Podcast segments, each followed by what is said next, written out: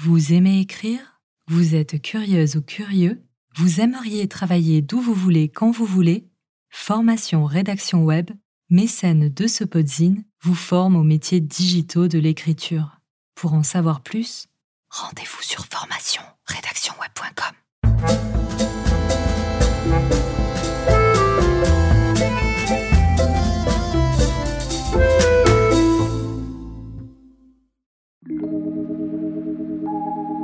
Apprivoiser nos émotions, gagner du temps, savoir dire non, mieux s'accepter. Ces titres vous disent quelque chose? On les retrouve généralement classés au rayon développement personnel chez nos libraires et grandes surfaces. Un phénomène qui dépasse les frontières de nos commerces puisqu'il occupe aussi une grande place sur les réseaux sociaux. Grâce à des pratiques transposables à tous les domaines de notre vie, le mouvement vers l'accomplissement de soi connaît une grande popularité, avec un risque potentiel de surconsommation. Assistons-nous à une dérive de cette philosophie de vie à la mode, si bien que l'on peut se demander développement personnel ou narcissisme?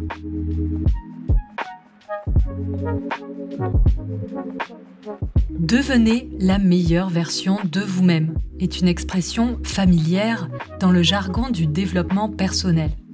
Un slogan prometteur qui désigne notre pouvoir de devenir la version 2.0 de nous-mêmes en modifiant certaines pensées et pratiques au quotidien. Pour transformer les paroles en actes, rien de plus simple en théorie.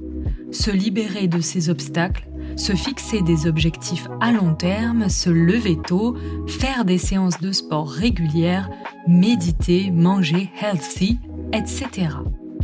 Vous trouvez la liste longue? Ce n'est qu'un échantillon des possibilités.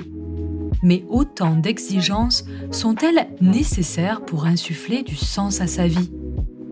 N'oublions pas que le mot meilleur est un jugement de valeur à quel moment étions-nous une moins bonne version de nous-mêmes? Il est vrai que la recherche de sens encourage l'introspection, puisqu'il s'agit d'une découverte individuelle avant toute autre étape. Le repli sur soi est un moment essentiel qui permet ensuite à l'individu d'être en mesure de changer les autres.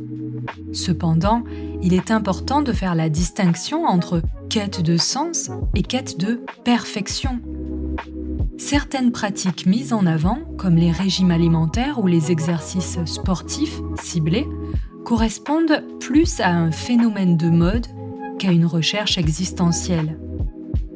Les tendances sociétales telles que la recherche de la perfection esthétique répondent davantage à une préoccupation narcissique qu'au besoin de se comprendre avec des objectifs qui sont parfois clairement revendiqués comme grimper dans l'échelle sociale, se faire plus d'amis, devenir beau, etc., il est permis de se demander si nous souhaitons accéder à cette meilleure version de nous-mêmes pour s'ouvrir à soi et aux autres ou pour être mieux appréciés en société. Cela ne vous aura pas échappé, dans développement personnel, il y a personnel. L'attention et les efforts sont volontairement égocentrés pour pouvoir accéder à son plein potentiel. Communautés sont rarement considérées comme un facteur fondamental. On conseille d'ailleurs même d'éviter tout obstacle, comme des situations ou des personnes toxiques qui nuiraient au cheminement vers la meilleure version de soi. La recherche de sens dans le parcours professionnel est un exemple de la confusion qui peut exister entre intérêt individuel et collectif.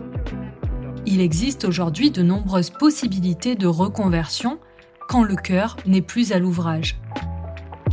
Plus répandu chez les millennials, l'appellation du bullshit job désigne un emploi à la con L'idée étant de quitter une situation où son potentiel n'est pas assez exploité, pour une activité qui aligne davantage ses valeurs avec sa profession. Face à cette prise de risque, l'enjeu est de taille, puisqu'il permet d'évoluer là où son efficacité sera décuplée. rejoindre une cause qui nous tient à cœur, œuvrer dans le développement d'un service innovant, exercer une activité pédagogique, etc. Les possibilités sont nombreuses pour améliorer à la fois son bien-être personnel et le bien-être collectif. Si les motivations sont d'ordre narcissique, surestimer ses compétences peut à l'inverse desservir le bien collectif. Parfois guidés par des normes sociales qui valorisent davantage les profils à haut potentiel intellectuel, nous franchissons la porte de sortie pour assouvir notre désir de mener une carrière plus sexy. Pensant mériter mieux, en se survalorisant, le risque d'être en réalité à la mauvaise place est réel. Par ailleurs, nous serons par conséquent moins efficaces pour le bien collectif. Alors, quittons-nous une place pour donner du sens à notre environnement ou par déséquilibre de l'ego Rappelez-vous, c'est en contemplant son reflet dans l'eau que Narcisse y est tombé.